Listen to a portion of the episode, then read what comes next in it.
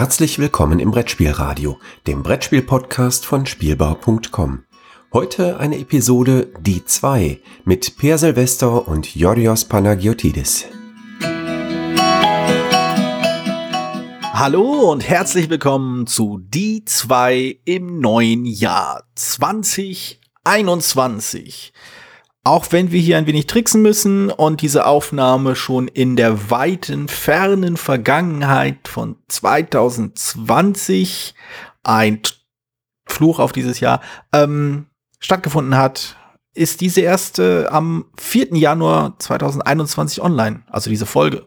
Und in dieser Folge werden wir überraschenderweise wieder über zwei Spiele sprechen. Eins aus meiner Sammlung, ich bin Joros Banayotidis, und eine aus, dem, aus der Sammlung des Mannes, der durch die Zeit gereist ist, um jetzt hier bei uns zu sein. Per Silvester. Hallo Per. Hallo, aber das ist doch nichts dagegen, jetzt ja ein, der Mikrofonkegel anders eingestellt zu haben. Das ist richtig, das ist richtig. Also das, das wollte ich jetzt ganz, ganz dezent äh, quasi unter den Tisch fallen lassen, diese Hightech-Information. Aber es ist natürlich wahr, ich habe in der Tat einen Schalter umgelegt und jetzt sollte ich genauso klingen wie vorher. Nun gut, ähm, ja, also wir haben leider nicht so wirklich viel aufregende Dinge aus unserer Weihnachtszeit zu berichten, weil unsere Weihnachtszeit zum Zeitpunkt der Aufnahme noch vor uns liegt. Wir müssen das wahrscheinlich nächste Woche nachholen. Darum äh, schlage ich vor, wir entweder visinieren, wie Weihnachten hätte werden können, bevor es äh, wie auch immer. Ach, wir haben ja für den, haben wir ja, haben wir ja schon den Bibeltalk gehabt, also über das Thema. Richtig, da haben wir bestimmt schon also, über, mit Sicherheit schon über Weihnachten gesprochen und über Neujahr und so, genau. Genau. Gibt es eigentlich nichts mehr zu sagen. Wir können gleich über Spiele reden. Neujahr ist, ist ja auch sozusagen so. Also erst, wir können über Silvester reden oder Silvester kann jetzt reden. Vielleicht. Ah, na bitte. Darauf hast du doch gewartet, weißt du? 77 Folgen, um diesen Witz zu machen. Haha. Meiner muss ihn ja tun, auch wenn ich, also beziehungsweise gut, das ist ein Witz, den ich einmal die Woche höre, aber okay. Uiuiui. Ähm, ist ja nicht so, so einfallsreiche Leute in deinem Umfeld. Naja, Schüler halt, ne? Ja. Hm. ähm, so, also ja, ich fange an mit einem kleinen, mit einem Spiel. Das habe ich äh, tatsächlich, glaube ich, im Spektrum Shop gekauft, Spektrum der Wissenschaftsshop gekauft online, also irgendwie so einen komischen Online-Zeitschriftenladen-Shop. Also nicht Ach so, so ich dachte, Spiele. Du meinst das, das Spektrum hier in Berlin. Nee, nee, Spektrum der Wissenschaft. Äh, Zeitschrift. Und mhm. weil es ein Spiel ist, was ich vermute auch, also was gar nicht so über die üblichen Kanäle verfügbar war, aber dafür halt über halt so, so Zeitschriftenläden und Wissenschaftsläden und so weiter. Was ich, ich frage, ob das sich durchgehend ausgezahlt hat oder nicht. Also ich weiß da überhaupt gar nicht, wie viel sich sowas verkaufen würde. Mhm. Ist ein Spiel in einer Rolle. Es ist äh, na Moment, also wir halten, also wenn man so sich anschaut, was so andere Spiele angeht, die man nicht mehr kennt und die in deiner Sammlung sind und die in dieser Sendung aufgetaucht sind, befürchte ich, dass Spektrum der Wissenschaft pleite gegangen ist. Ich weiß, es ist nicht mehr im Shop verfügbar, glaube ich. Ich habe es geguckt, es gibt auch eine neue Auflage. Ich weiß, jetzt im Shop habe ich es jedenfalls auf die Schnelle nicht gefunden. Ich hatte aber auch jetzt nicht so lange gesucht. Ich, ist aber schon, weiß ich auch schon wieder ganz schön lange her, dass ich das gekriegt habe. Mhm. Und ähm, ich finde es nur interessant, dass es halt diese alternativen Vertriebswege, von denen man ja sonst nicht so viel mitkriegt. Mhm. Und ja. ich frage mich halt, also wie viel darüber tatsächlich verkauft wird. Also ich habe das Spiel darüber bei Boardgame Geek gelesen, dachte, oh, das wollte ich gerne haben und dann habe ich das zufälligerweise dann im Shop gesehen und das war, war habe mich was gewundert, aber na gut. Ähm, also das Spiel ist in einer Rolle, ist aber kein Perlhuhn-Spiel. Mhm. Und äh, klar, der Autor ist Douglas Seaton. Ich befürchte, es könnte ein Spiel sein, das ich mal besessen habe, aber erzähl mal. Äh, das ist ein Kanadier und es gibt eine kleine Anekdote zu diesem Spiel. Aha. Eigentlich nicht persönliche, sondern halt nur eine, ah ja. Äh, also es ist wohl so, dass der Accessit hat dieses Spiel entwickelt und in kleiner Auflage irgendwie selber auf den Markt gebracht. Äh, war wohl nicht so wahnsinnig zu sein, nicht so erfolgreich, wie er es gehofft hatte. Jedenfalls hat er es dann irgendwie zurückgezogen. Und ich glaube, er ist dann irgendwie Holzfäller geworden oder gewesen oder sowas. Also es war ja dann äh, irgendwie ein Jahr oder zwei irgendwo im nordamerikanischen Busch oder Wald oder wie man das auch mal nennt und hat halt Holz, das gemacht, was ein Holzfäller so macht. Ah. Und, und dann Moment, kam halt irgendwann. Moment, Moment. Frauenkleider tragen und in Bars abhängen?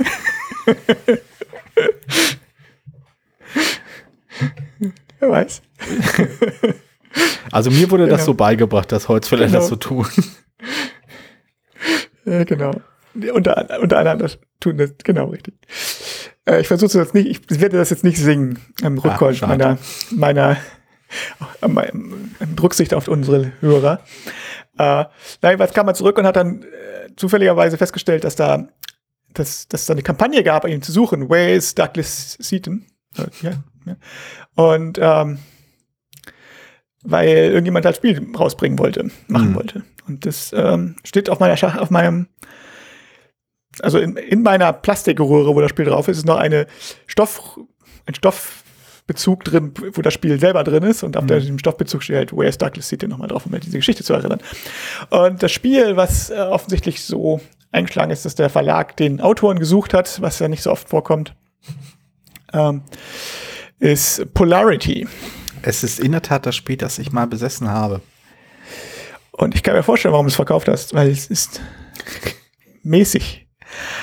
Ähm, es, also, ja, äh, beschreib mal erstmal, was es ist und dann kann ich dir mal unsere Erfahrungen mit diesem Spiel äh, vermitteln. Ja, also ich, beziehungsweise es ist halt eine brutale Lernkurve. Also es ist ähm, äh, ein Geschicklichkeitstaktisch-Spiel im weitesten Sinne, wobei im ersten, die ersten 20 Partien wahrscheinlich gefühlt der Geschicklichkeitsfaktor überwiegen wird. ja ähm, das kann ähm, ich so bestätigen. Ähm, also es geht darum, man, man man hat Magneten, die sind doppelseitig, also schwarz und weiß, auf der einen also runde Magneten, die auf der einen Seite schwarz, auf der anderen Seite weiß, so wie Othello oder Reversi-Steine, sind aber halt magnetisch. Und die äh, schwarzen sind halt sozusagen immer der Pluspol und die, und die weißen sind immer der Minuspol oder wie auch immer jedenfalls.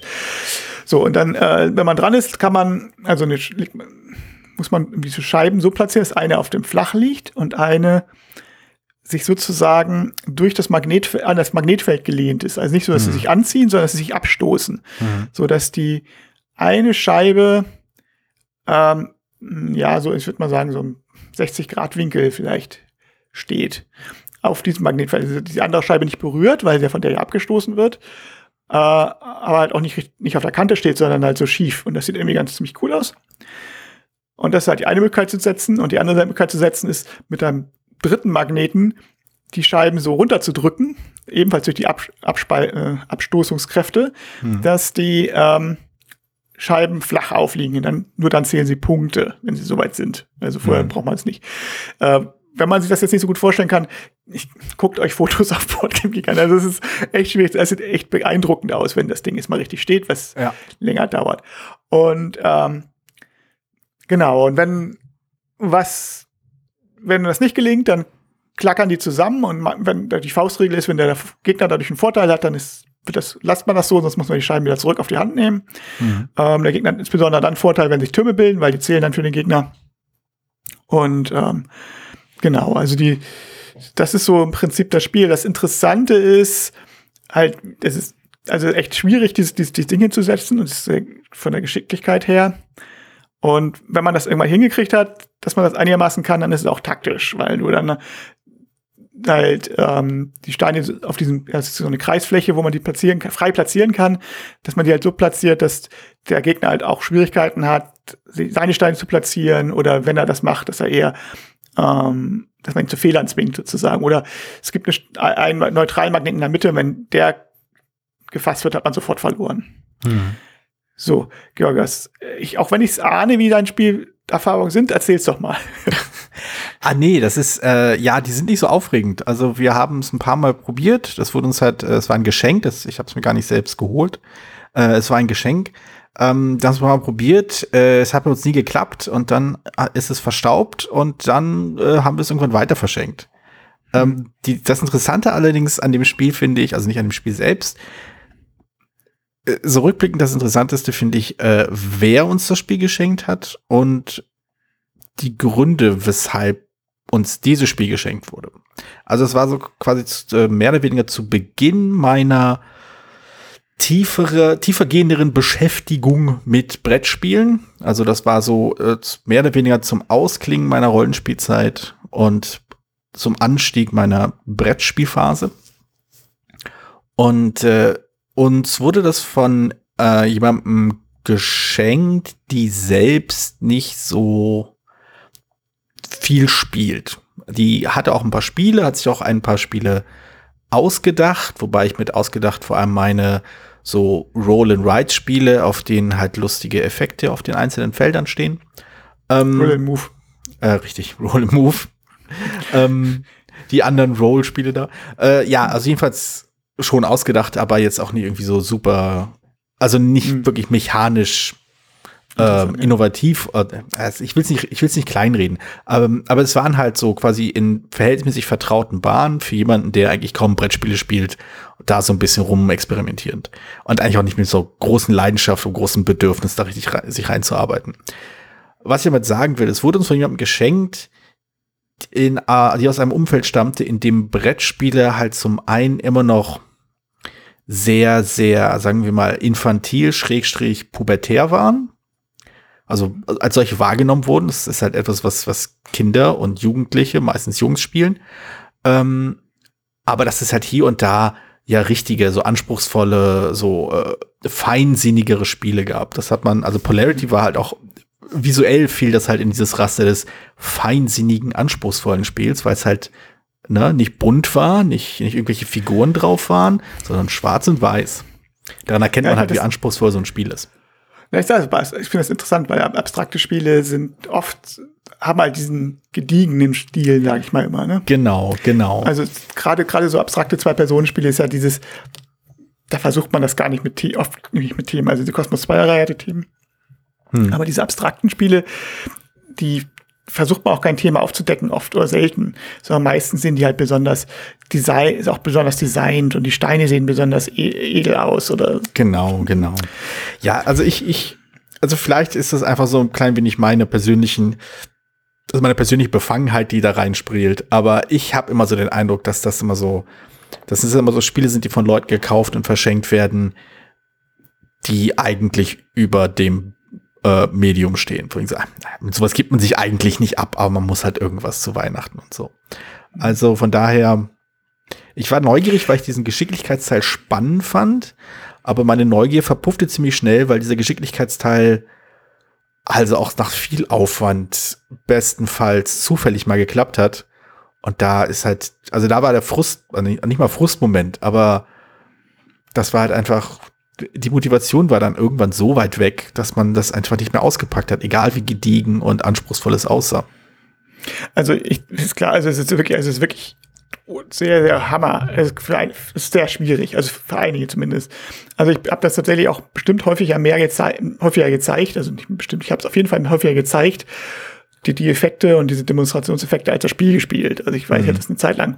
Zum Beispiel am Tag der offenen Tür in der Schule vorgeführt und so. Und dann durften die, die, die Leute, die dann sich das angucken, selber mal probieren, ob sie die, ja, damals durfte man sich noch, durfte man sich noch treffen und mit fremden Leuten und die durften dann dein Spielmaterial anfassen. Äh, das kann man sich also heutzutage gar nicht mehr vorstellen. Das, das, nee, nee, das ist ja mehrere Jahre bestimmt schon her. Und ähm, äh, selber probieren. Einige konnten das relativ schnell und einige konnten, also gar konnten das gar nicht so oder ne? und, also ich habe halt auch festgestellt. Wir hatten meistens wir, das Problem, dass diese, dass diese Decke, auf der man das spielt, einfach so uneben war, dass selbst wenn man irgendwie, wenn wir es geschafft haben, diesen, diesen Spielstein so hinzustellen, dass wir halt die Spannung bemerkt haben, sobald wir die, die Steine losgelassen haben, rutschte das Ding halt quasi in eine dieser Vertiefungen dieser Decke und dann war es wieder hin. Ja, unser Deck ist schon ein bisschen besser, aber nee, was wir festgestellt haben, also ich habe festgestellt, dass sehr viel mehr Spaß macht als Partnerspiel. Mhm. Wenn, weil ähm, dann, also es ist halt, man muss sich echt konzentrieren, diese Steine zu setzen. Wenn man das ständig mit jedem Schritt machen will, dann das, das also wo jeder, wirklich jeder Zug sitzen muss mhm. und du, wenn man zu zweit spielt, ja auch oft dran ist, ist das, ähm, ist das eigentlich zu, also lässt die Konzentration schon nach und dann macht man Fehler und dann macht man immer mehr Fehler und das wird immer schlimmer. Und mhm. zu viert, wenn man sozusagen quasi in, innerhalb eines Teams sich einfach abwechselt, das ist spielerisch nicht, nicht groß anders, aber du bist halt nicht ganz so oft dran und kannst dann dich auf die wenigeren Züge besser konzentrieren. Weiß nicht, ob das ja. verständlich ist so. Mhm. Und das, ähm, da haben wir es tatsächlich auch schon zu dem Level, also einmal zu dem Level gebracht, das, wo wir gesagt haben, oh, jetzt fängt es tatsächlich an, taktisch zu werden und auch interessant zu werden. Und man, wo man dann sieht, ah, jetzt dieses Magnetfeld und dieses Magnetfeld. Man muss aber auch sagen, ähm, also ich, äh, ein, ein, also die, die, die eine Spielerin, die gespielt hatte, die ist äh, halt Goldschmiedin. Und die hat überhaupt keine Probleme mit dem Geschicklichkeitselement gehabt. Ja. Das ist so hingestellt und das stand. Wow. Also, ja, wo ist jetzt das Problem so ungefähr? Also, ja. also man merkt man auch schon wieder aus. Wir hatten das, ich hatte das ja schon mal bei, bei Captain Sona und dem Kapitän angesprochen. Äh, auch das ist ein Spiel, das berühmte Berufsgruppen einfach gut können. ja. Also es ist. Aber das äh, ist halt immer so ein bisschen das Problem bei, bei Spielen, die quasi äh, von ihrem, von ihren Anforderungen äh, stärker von dem abweichen, was ein Großteil der Spiele halt von Spielen abverlangen. Also die meisten Spiele scheinen ja sowas wie ähm, Aktionen durchplanen, vorausplanen, Wahrscheinlichkeiten abschätzen, ähm, verschiedene Vari Variablen irgendwie betrachten und berechnen oder grob abschätzen und irgendwie miteinander verknüpfen und sowas zu, äh, irgendwie zu verlangen. Es sind ja die meisten irgendwie strategisch, taktisch angelegten Spiele, die das wollen. Selbst viele der, äh, der würfellastigen Spiele äh, spielen ja, also erwarten auch, dass man als Spieler ein, irgendwann ein Gefühl für Wahrscheinlichkeiten findet. Dass man merkt, okay, wenn ich jetzt mit diesen zwei sechsseitigen Würfeln würfle, ist es besser für mich, als wenn ich mit diesen zwölfseitigen würfle ähm, weil das kann ich besser einschätzen, da komme ich eher auf das, auf bestimmte Werte, die ich haben will. Aber ähm, wenn dann halt so ein Spiel kommt, gerade halt bei Geschicklichkeitsspielen ist das stark, aber zum Teil war das halt auch bei, bei den äh, Social Deduction Spielen so, oder halt, was ich gerade heute Morgen gelesen habe, Social Deception Spiele. Ein Begriff, den ich auch sowohl treffender finde, als auch ich nicht weiß, warum ich den seit Jahren eigentlich kenne, aber irgendwie selbst immer vergesse und nie benutze. ähm, aber auch diese Sachen, also Spiele, die darauf ausgelegt sind, dass man Leute belügt oder ihn, sie in die Irre führt, das, das fordert halt andere, äh, andere Fähigkeiten bei den, bei den Spielern heraus. Und damit, finde ich, macht man sich stellenweise schon ein bisschen, äh, also fällt es einem manchmal schon ein bisschen schwer, äh, reinzukommen in solche Spiele. Ja, ja, also beziehungsweise, ich finde es interessant, wenn, wenn Spiele andere Skills äh, verursachen manchmal. Also es ist mal, also wie schon gesagt, meist, also klar, wenn man jetzt was spielen will, dann denkt man meistens an diese Strategie oder Glück, Taktik oder vielleicht noch Verhandlungsspiele, so. Ne? Mhm. Dann Geschicklichkeitsspiele sind dann schon so eine Gruppe, die auch recht bekannt ist, mhm. ähm, die nochmal ein bisschen andere Skills hat. Ja. Selten mit Kombinationen. Also es gibt wenig taktische Geschicklichkeitsspiele. Ja. So. Äh, fällt mir wenig ein. Dann ähm, gibt es halt Wissensspiele, mhm. die halt ist ja auch ein anderer Skillset im Prinzip, also ist ja reines äh, Wissen oder Schätzen. Ne? Es ist ein bisschen mhm. was anderes, aber kommen ein bisschen die, die, so, auch das kann man mit Taktik kombinieren. Dann Geschwindigkeitsspiele sind schon noch, noch mal ein bisschen weniger. Ne? Also taktische äh, auf jeden Fall. Also Brawl hat ein taktisches Element irgendwo. Äh, Ligretto hat, hat gelegentlich taktische Momente. Aber es ist zumindest, aber auch, da ist Geschwindigkeit der Skill, den du hast, ist, dass du halt schnell Karten sortieren ja. kannst, was du normal ja. ist. Und äh, es gibt, mir fällt kein einziges Spiel ein, das irgendwie, also aus gutem Grund, aber weil es ja inklusiv, weil es wäre nicht sehr inklusiv, aber mir fällt kein Spiel ein, das Kraft benutzt als, ähm, mhm. als Fähigkeit, die du können musst. Mhm. Ich, also Gedächtnis ist noch ein fähig, Gedächtnis hat noch, sind noch Spiele, die, die ein anderer Skill ist, das ein bisschen außerhalb des anderen ist. Äh, ich kenne ein Spiel, Force, äh, Force Senses, das spielt man mit verbundenen Augen, so ein Zwei-Personen-Strategiespiel. Mhm. Und wo man sozusagen sich das vorstellen können muss, ist auch nochmal eine andere Fähigkeit. Mhm. Also es gibt natürlich aber, eine Menge, aber es stimmt schon. Aber also. es ist, es ist dann, aber es wird halt ja schon, dann sind es halt schon bei einzelnen Spielen, wo man sagt, ja, das ja, sind genau. jetzt so. Also ich sag, kein Spiel, was, was Kraft benutzt, äh, also zumindest wüsste ich keins, äh, was natürlich, oder Ausdauer, was aber auch seinen guten Grund hat wahrscheinlich. Ja. Ähm, Na Moment, ja, gut, ich würde, ich würde sagen, äh, Civilization im äh, Basisspiel braucht Ausdauer. Also das ist das Advanced Civilization. Advanced Civilization zumindest. Das das auch, ja. Oder Mega Civilization. ja, das auf jeden Fall, ja. Äh, ja, ja. Da gibt es durchaus, oder wie heißt die, die, die, Kampa die Nordamerika, nee, Nordafrika-Kampagne, oder? Ist sie nicht so? Mhm.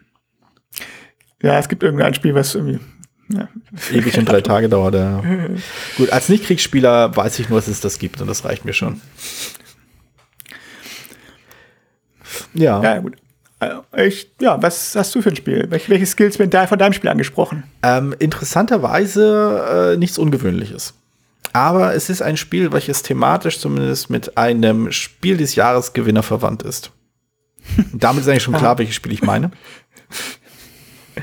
äh, es, ist ein, es ist also auch ein ganz einfaches Kartenspiel. Ähm, interessanterweise ja. spielt man da auch in einem Team, aber man, man steuert halt einfach ein Team. Also man hat äh, zwei Spielfiguren je Spieler und äh, ja, das ist also ich glaube, das ist äh, es hat glaube ich das das die, die, die es ist halt äh, verhältnismäßig neu. 2016 ist es glaube ich erschienen. Es äh, hatte, denke ich, das Unglück, ähm, dass es zu spät und vielleicht zu langsam oder wie auch immer einen deutschen Vertrieb gefunden hat, denn damals hätte ich es durchaus als Anwärter auf den roten Pöppel gesehen. Mittlerweile ist es halt zum einen zu lange draußen und zum anderen einfach, also kam in den äh, Jahren danach halt einfach so eine, so eine Stoßrichtung in äh, andere Bereiche, dass es, glaube ich, danach nicht mehr mithalten konnte. Ähm, du weißt schon, welches Spiel ich meine, ne? Nö. Hervorragend. Ich meine, es war so eindeutig. Nee, ähm, ich hätte erst Coloretto gedacht, aber das passt mit den zwei Spielfiguren nicht, deswegen. Nee. Ähm, aber kann, kann ich noch ein bisschen rumtänzeln. Äh, es hat ein modulares Spielbrett. Haha. Und es gibt ein klein wenig, äh, ein klein wenig wurde gewitzelt, dass diese Modularität eigentlich äh, belanglos ist, dass man theoretisch auch einfach nur eine ganz, eine gerade Strecke einfach hinpacken könnte. Aber das da stimme ich nicht so wirklich zu. Äh, das Spiel heißt Flamme Rouge, ein ja, ja. Fahrradrennspiel, äh, in dem man mit zwei Fahrradfahrern quasi versucht, eine Strecke erfolgreich äh, zu beenden, konkret als erster durch sie kommen. Und äh, es ist halt vom Kernmechanismus schön einfach und griffig. Also man zieht mhm. Karten, ich glaube, von also jeder, jeder Rad, jeder Fahrer, den man hat, der Rouleur und der Sprinter ähm, hat einen eigenen Kartenstapel, der auch eine etwas andere äh, Zahlenverteilung hat. Ähm, man zieht für jeden eine bestimmte Anzahl an Karten, wählt eine davon aus. So viele äh, Felder wird, der, wird die Figur dann fahren und dann der nächste, äh, dann hat der andere Fahrer. Und dann wird das halt ausgewertet und äh, die Karten kommen halt raus aus dem Stapel. Das bedeutet, man, der Stapel wird halt immer kleiner, die Verteilung wird halt immer berechenbarer und gelegentlich kommen halt äh, andere Karten äh, in den Stapel hinein. In der Regel sind es schlechte Karten, äh, Erschöpfungskarten, die einen nur sehr, sehr langsam voranbringen. Das ist eigentlich schon eigentlich viel mehr Aufwand für die, für die Regeln, als das Spiel wirklich braucht in dem Format hier. Es ist aber halt, also, obwohl es vom Handling mit den zwei Stapeln teil, stellenweise ein bisschen umständlich ist, wenn man immer so ein bisschen so hin und her denken muss, hat es für mich einen ziemlich, ähm, ziemlich schönen Kniff, der damit zu tun hat, wie die Figuren sich halt auf dem Spiel bewegen müssen, wie sie halt blockiert werden können und so weiter und so fort. Und äh, wie halt auch die Entscheidung, wie weit man sich bewegen kann, dadurch schön eingeengt werden, dass man eben nicht seinen gesamten Kartenstapel hat, um ihn sich auszusuchen, sondern immer nur drei zufällig, drei oder vier zufällig gezogene Karten. Und das finde ich halt schön. Ja, also das, das finde ich halt rund und gut und dynamisch. Es gibt auch so verschiedene andere ähm, Regeln, die jetzt reinwirken, die dazu führen, dass die Fahrradfahrer auf dem Spielbrett immer mehr oder weniger nah beieinander bleiben, wodurch sich ihre Bewegungen immer in irgendeiner Form beeinflussen. Das ist halt das Gegenteil von, äh, sagen wir mal, dem Roborelli-Problem, äh, wo es halt, wo das, das Interessante halt der Spiel, äh, der interessante Teil von Roborelli ist halt der Teil, in dem die Roboter mehr oder weniger eng aufeinander hocken. Interessant nicht, aber zumindest der lustigste Teil daran. Genau, und dann das Problem ist, wenn sich alle abgesetzt hat, dann ist es, ist es für die, ist es also für die anderen schwer, den einzuholen und für ihn ist, und der hat aber nicht so viel Spaß. Genau. Nee, genau. das stimmt schon. Also, ich meine, das bei Flamme Rouge hat natürlich auch den Vorteil, beziehungsweise ist das auch ein bisschen dadurch, dass das Spiel halt auch relativ kurz, also die richtige, das meine ich nicht negativ, sondern die richtige Länge hat. Also mhm. ähm, ich wenn das, wenn das Spiel jetzt irgendwie die Doppel, über die doppelte Distanz ginge, Ja. dann würde sich, glaube ich, auch der ein oder andere ab, abgesetzt werden. Allein schon, weil die Kartendecks dann ja auch sich ver- verbrauchen oder Genau, genau. ähm, äh, das, äh, so, aber so auf dieser, deswegen weiß ich weiß nicht genau, wie es ist. Hast du Kampagnen mal gespielt, die, die, die länger? Nee, ich, ich wollte immer, äh, aber es hat sich halt nie ergeben. Wie gesagt, man, äh, es trudeln halt doch zu viele neue Spiele ein. Mhm. Ähm, ah, nee, es hat mir halt, äh, ich, das fand ich immer sehr reizvoll, auch der Kampagnenmodus. Ich glaube, äh, mittlerweile sind ja schon zwei Erweiterungen raus für das Spiel. Eine dritte mit groß, mit Grand Prix-Modus soll noch kommen. Äh, und die zwei kleinen Erweiterungen äh, äh, ergänzen das Spiel um kleine Regeln, die das noch ein bisschen, äh, sagen wir mal, gamiger machen. Ähm, Auch ein bisschen mehr Fahrradfahriger, oder? Also auch ein bisschen mehr Bitte? Fahrradrennregeln. Fahrradfahren, Äh, nicht, nicht ich. viel. Also es gibt, ähm, es gibt die kleine Meteor-Erweiterung, die äh, bringt, äh, bringt halt Wettereffekte Effekte hinzu. Es kann, es kann regnen, es kann, es kann windig sein, ähnliches. Ähm, es gibt dann noch ein paar, ich, ich also ich habe die alle in eine Kiste geworfen, deswegen weiß ich nicht, was in welches Spiel gehört. ähm, es gibt dann noch Re äh, die Erweiterungsregeln hat halt noch äh, so schmale Spuren und Kopfsteinpflaster und solche Sachen, also Orte, an denen man sich nicht überholen kann zum Beispiel, oder Orte, an denen halt man sich sehr gut überholen kann, weil es drei statt nur zwei Spuren gibt. Ähm, Also Straßenrenncharakter größer wird sozusagen. genau. So Und wie um Reifensbreite. Genau, genau. Bloß halt besser.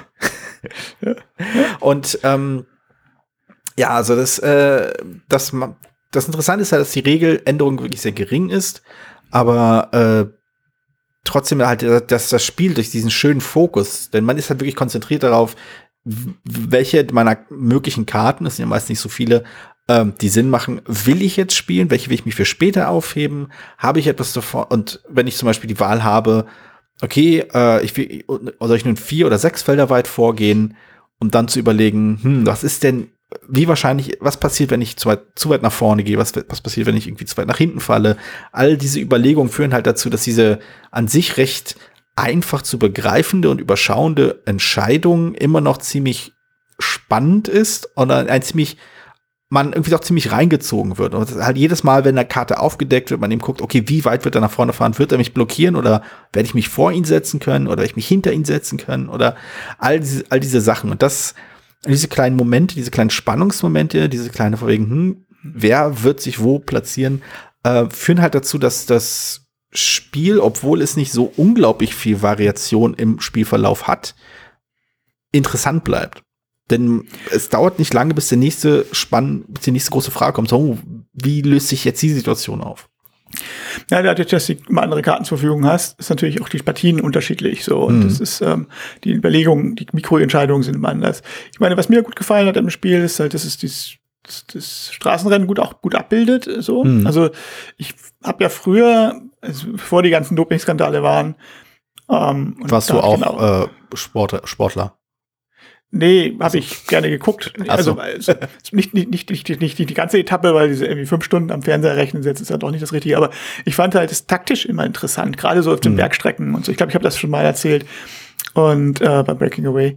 Hm. Und ich, ich fand, mir hat, mir hat das taktisch einfach gereizt. So, wann gehen die Leute vor, vor? Wann lohnt es sich jetzt für die Teams, die vorne liegen oder die nicht vorne liegen oder die, die, die Favoriten drin sich haben? Wann lohnt es sich für die da noch zu investieren oder lässt man die da laufen? Die, die, die, und wenn da jemand ausreißt, lässt man den laufen oder will man den einfangen? Und Ja. wer hat da welches Interesse dran? Das, das finde ich eigentlich, das finde ich bei, bei so Fahrradrennen das Spannende. So, also das, wer jetzt eben gewinnt und wer jetzt das Sprint ist eigentlich fast nicht sekundär. So und Mhm. äh, allerdings äh, durch diese Doping-Geschichte ist dann doch irgendwie die Spannung natürlich rausgegangen, wo man natürlich nie weiß, äh, welche Gewinner jetzt wann aberkannt werden. und oder läuft da, fährt einer irgendwie äh, solo 300 Kilometer schneller als die, das Peloton und wo du denkst, das ist okay. Aber äh, dann weißt du sofort, was Trumpf ist und es ist halt einfach bl- blöde. Also die Reporter sagen schon so, oh, wie unglaublich, das ist ja kaum menschlich, Hm, weil die natürlich nicht sagen dürfen, dass es doof ist, weil sonst werden sie verklagt.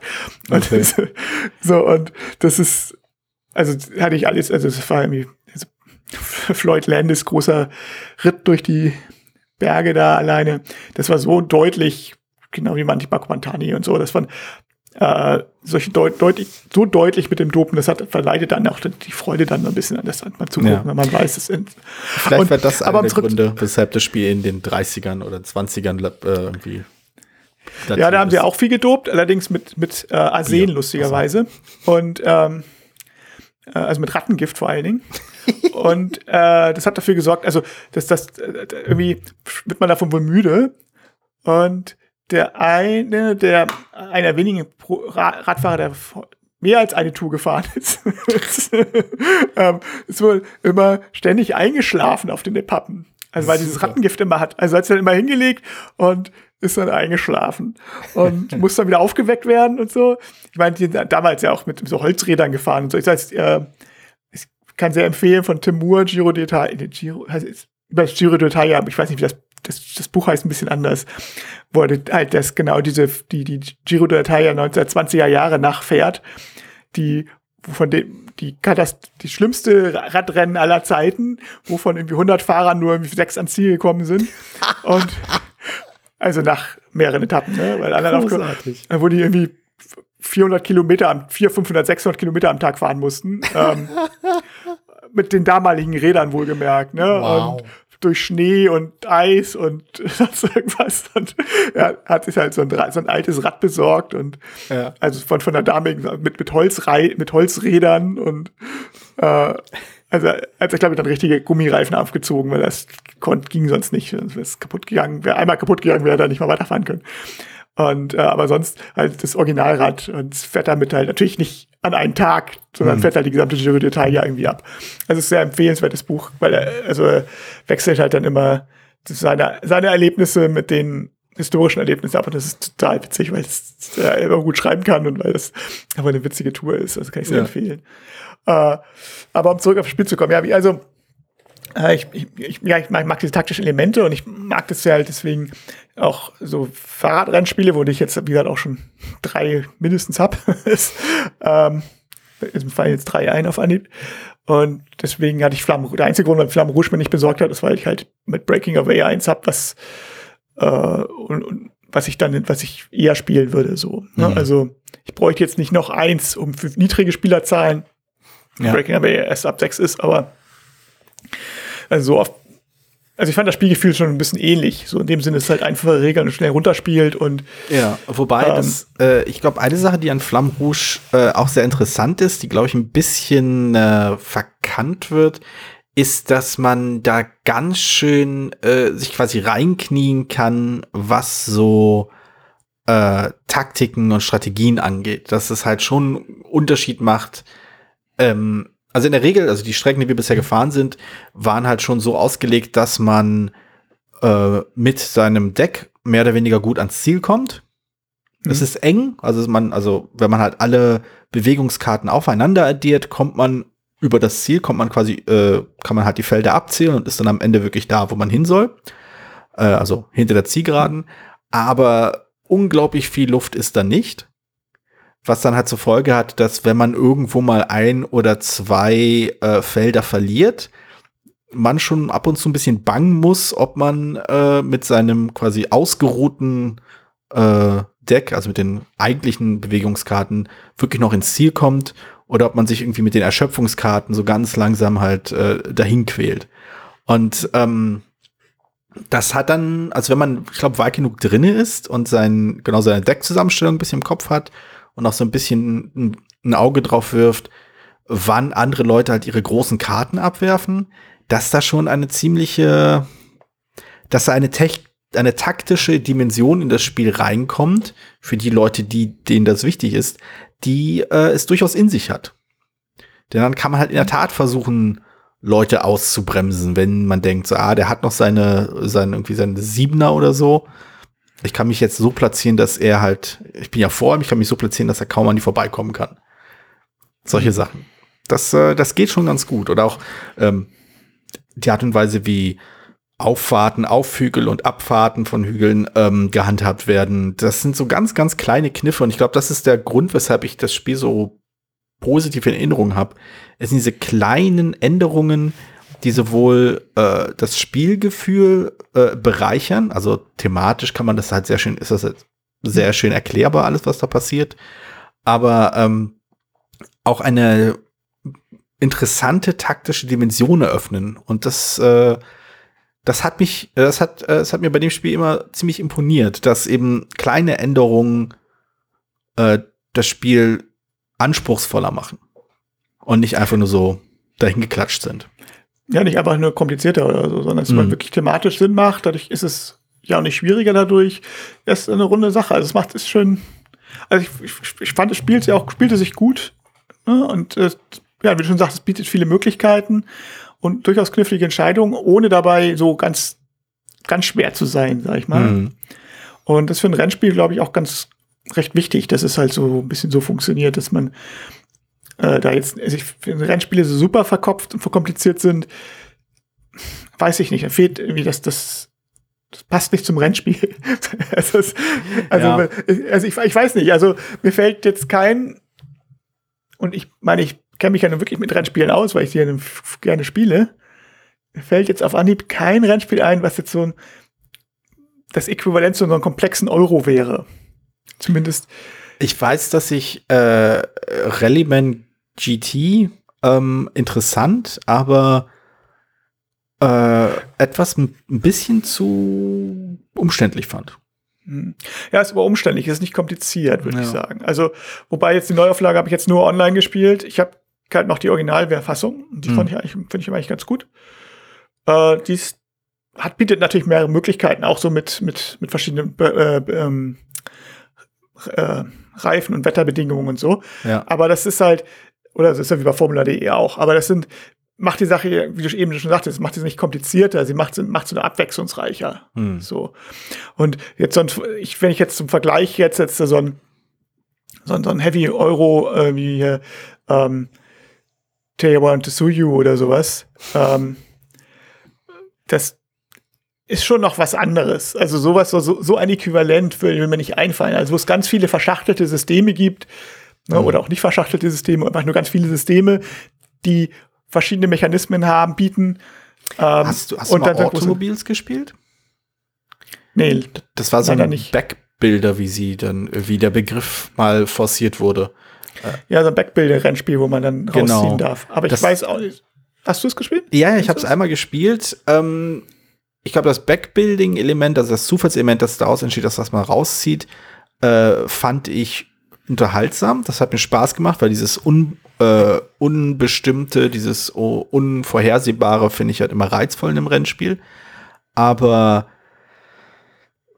irgendwann ertappt man sich halt schon dabei, dass man halt viel durchrechnet und umrechnet und sagt so, ich kann das in das umwandeln und dann nennt sich meine Wahrscheinlichkeit so und so und man hat dann irgendwann doch ziemlich viel gerechnet und geknobelt und das äh, hat es mir dann so verleidet, ist vielleicht ein bisschen zu stark formuliert, aber es war danach nicht unbedingt auf wie gleich wieder auf meiner muss ich unbedingt noch mal spielen Liste. Es war also schön, dass ich es gespielt habe, ja, okay. Ähm, macht bestimmt auch Spaß, aber ja, also ein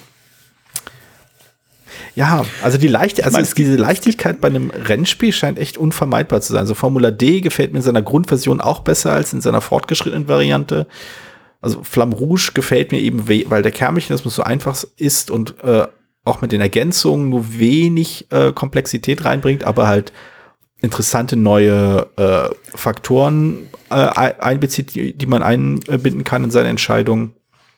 Ja, ich meine, ich kann mir vorstellen, dass das damit zusammenhängt, dass es aber was Dynamisches ist, was man umsetzt. Ein Rennen ist ja nun mal dynamisch und schnell. Mhm. Das, ist ja, das steckt ja in dem Wort drin, schnell. Mhm. Während wenn du jetzt so ein äh, Aufbauspiel Euro hast, wo du irgendwie, weiß nicht, eine Kathedrale über 700 Jahre baust, dann ist es eigentlich von der Anla Veranlagung her, kann das ruhig ein bisschen schwerer sein, weil es halt auch schwer, also weil es halt auch ein längerer Prozess ist und der also mehr Überlegung braucht. Oder jetzt möchte sowas. ich ehrlich gesagt äh, äh, ein, ein Spiel haben, in dem man eine Kathedrale baut und mit der Geschwindigkeit von Ligretto. Oder halt umgekehrt äh, irgendwie, äh, also sich ein, eine eine Kerze anschnipsen mit der Geschwindigkeit äh, eines äh, drei Stunden Heroes.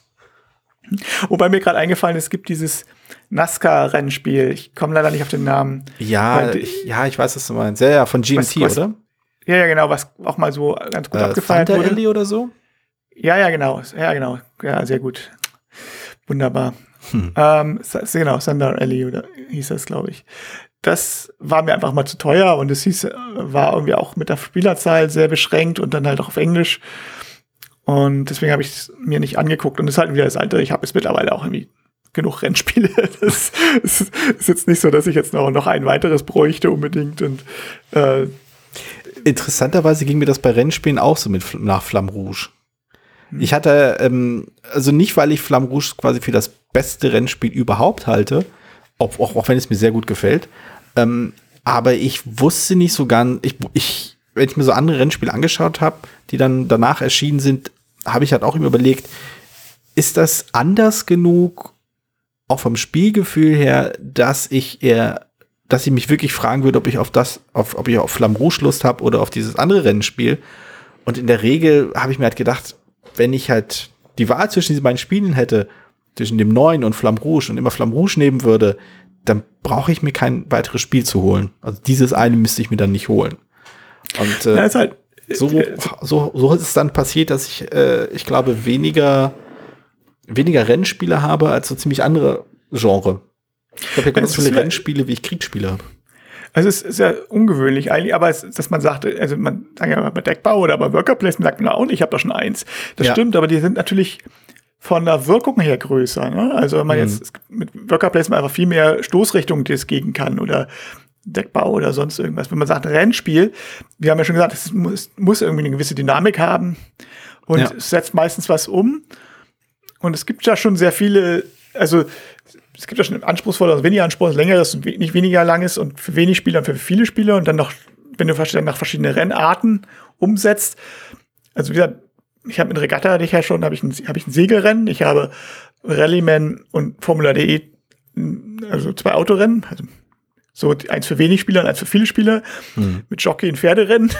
also, also haben, oh, stimmt. Ah, ich habe ich hab total, äh, ich habe. Äh, Wobei das mehr ein Wettspiel ist als ein Rennen, aber. Ja, ich habe auch nämlich ein großartiges Wettspiel hier, äh, zu dem ich hoffentlich irgendwann mal eine Rezension fertigstellen werde, wenn wir wieder spielen dürfen. Also eine vorläufige werde ich vielleicht noch dieses Jahr, also ha, dieses Jahr schon, aber letztes Jahr noch geschrieben haben werden. Äh, auf das ich mich total freue, was echt grandios ist.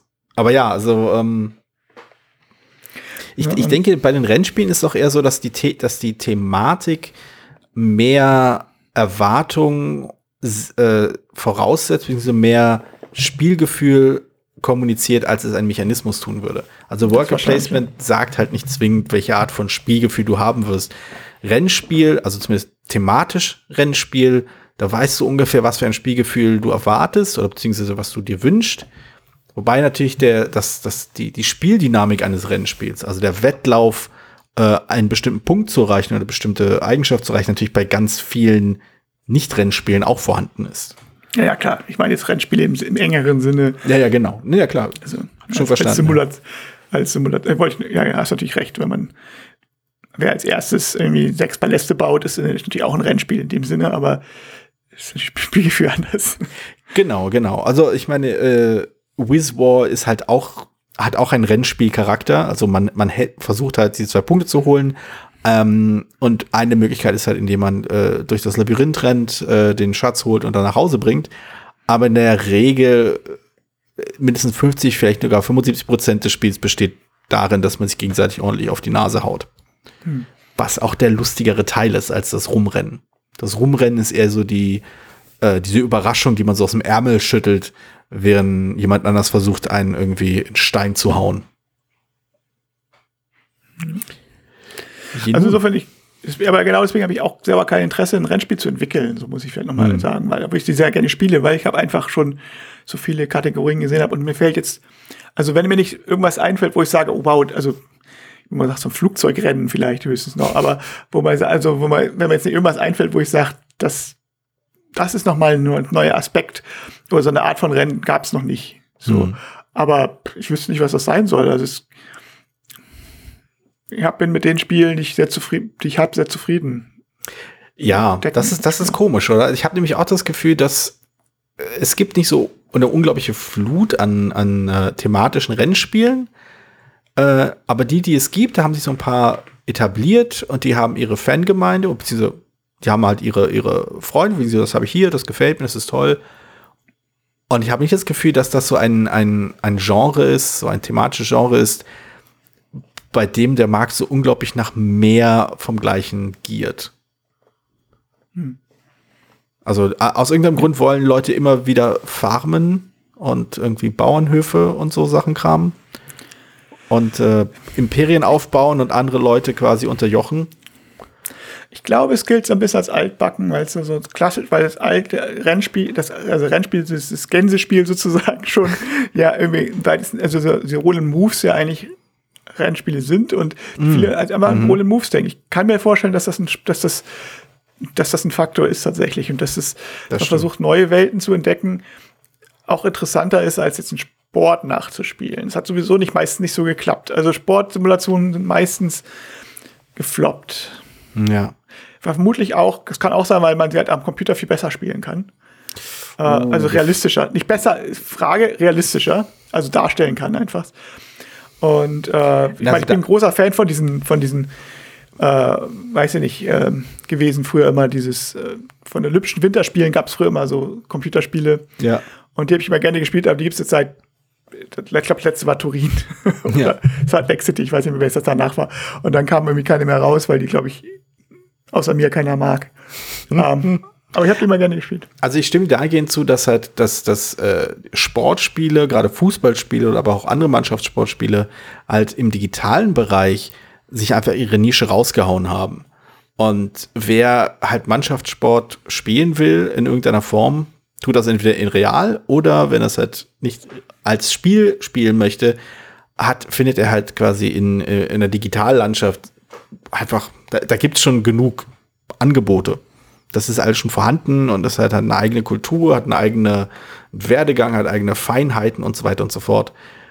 Da da müsste man schon ordentlich dagegen drücken, um halt im äh, nicht digitalen Bereich, im, im Brettspielbereich was dagegen zu stellen und äh, Leute abzuholen. Ich wüsste auch nicht irgendwie, ob die Leute, die sich dann quasi aufgrund des tollen Fußballspiel, Brettspiels, äh, nicht bei der nächsten Gelegenheit eh eine Konsole holen und dann FIFA hast du nicht gesehen spielen. Naja, ich glaube, also Fußball ist ganz, es ist ganz einfach die Dynamik ja nicht umsetzt. Es gibt gute Fußballspiele, aber die sind ja keine Fußballsimulationen. Ja. So. Und das ist, ähm, ist immer mehr für Brettspieler, die Fußball spielen wollen, als für Fußballfans, die Brettspiele spielen wollen. Also ja. ich glaube, dass tatsächlich ist FIFA oder Pro Evolution Soccer früher ist, glaube ich, da einfach das die bessere Wahl, weil das einfach, also auch allein schon, weil du es online spielen kannst, theoretisch. Also, aber ähm, ja, also das, übernimmt ja so viel und das ist, ist glaube ich, ja, es ist die, best, die bessere Wahl. Ja, das kann gut sein. Nun gut. gut. Haha. So, sehr schön. Wir starten also äh, ins Jahr 2021 mit äh, Ausflügen in verschiedene andere Dinge, die nicht äh, direkt mit unseren Spielen zu tun haben. Das haben wir noch nie gemacht. So nee, ist nie passiert. Nächstes Mal geloben wir Besserung, werden nur über Brettspiele sprechen. Hm?